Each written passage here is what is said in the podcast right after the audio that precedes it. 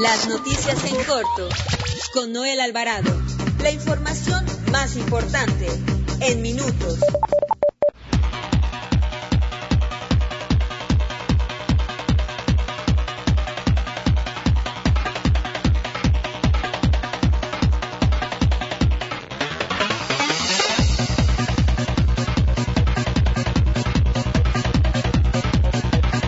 Muy buenas tardes. Los saluda Noel Alvarado, editor de información del periódico La Prensa.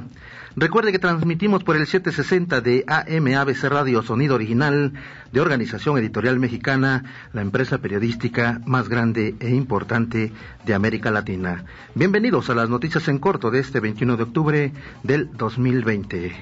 Las noticias en corto con Noel Alvarado. Nacional. El secretario de Seguridad y Protección Ciudadana del Gobierno Federal, Alfonso Durazo Montaño, prácticamente se despidió del Gabinete de Seguridad en Palacio Nacional y ante el presidente Andrés Manuel López Obrador, debido a que buscará la gubernatura de Sonora en el proceso electoral del 2021. Escuchemos al secretario de Seguridad, Alfonso Durazo.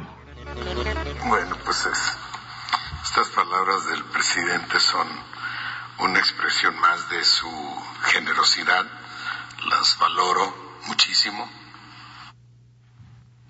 tanto como la oportunidad histórica que me dio eh, de ser parte de este proyecto y de coadyuvar con los integrantes del gabinete de seguridad a materializar su visión para combatir la inseguridad en el eh, país.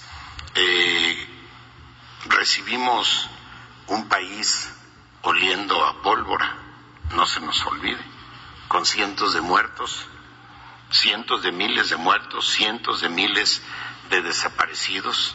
Recibimos el país en materia de seguridad en el peor escenario posible. No podíamos fingir que sería fácil enfrentar o resolver el problema y tenemos que, aceptar que no podemos fingir que el problema es sencillo.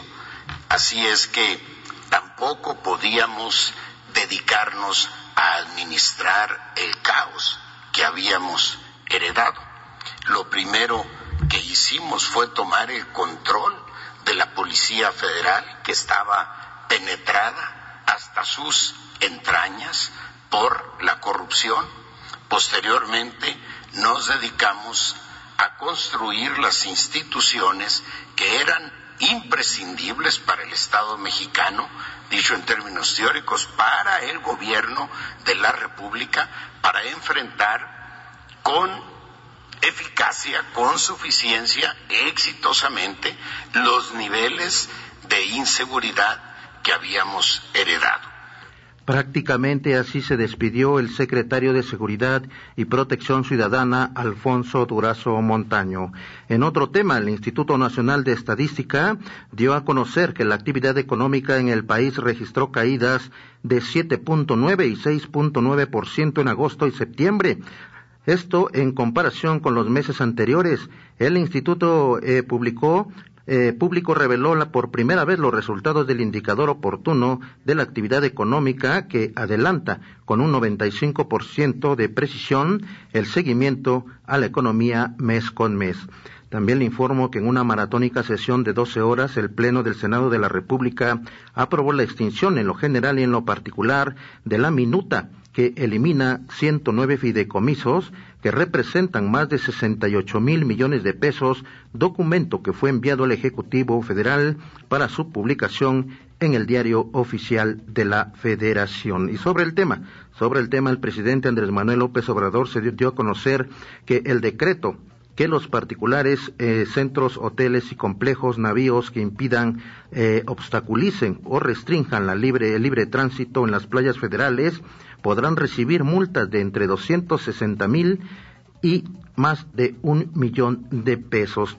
También el presidente de la República, Andrés Manuel López Obrador, externó la mañana, esta mañana su agradecimiento al Poder Legislativo para avalar la desaparición de los fideicomisos que dijo eran manejados sin transparencia. destacó que la oposición emprendió una campaña para desinformar y mantener los fideicomisos que en muchos años y en muchos casos se manejaban para realizar actos de corrupción.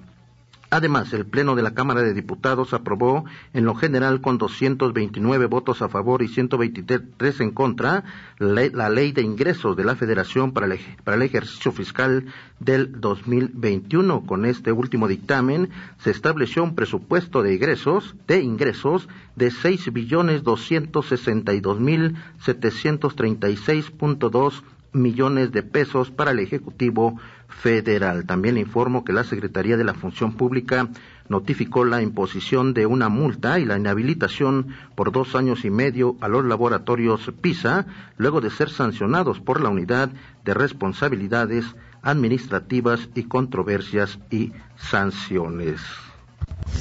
Metrópoli.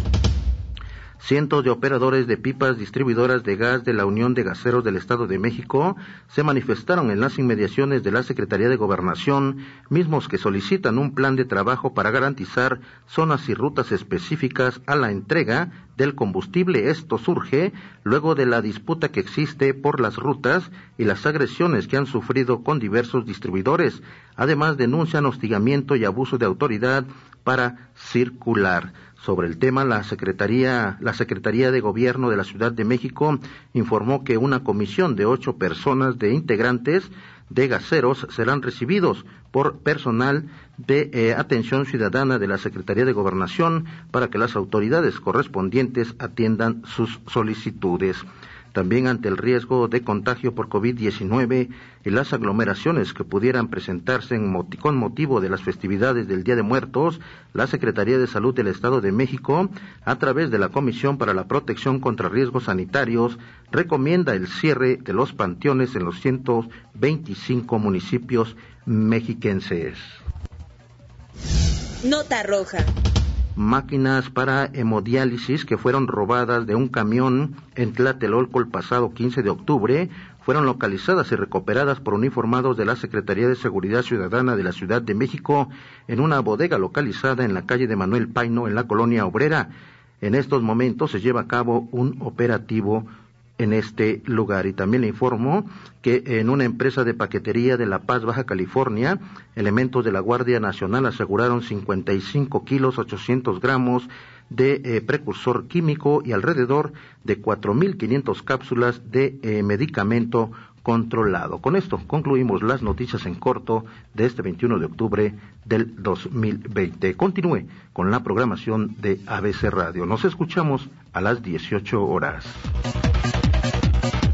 Las noticias en corto con Noel Alvarado. La información más importante en minutos.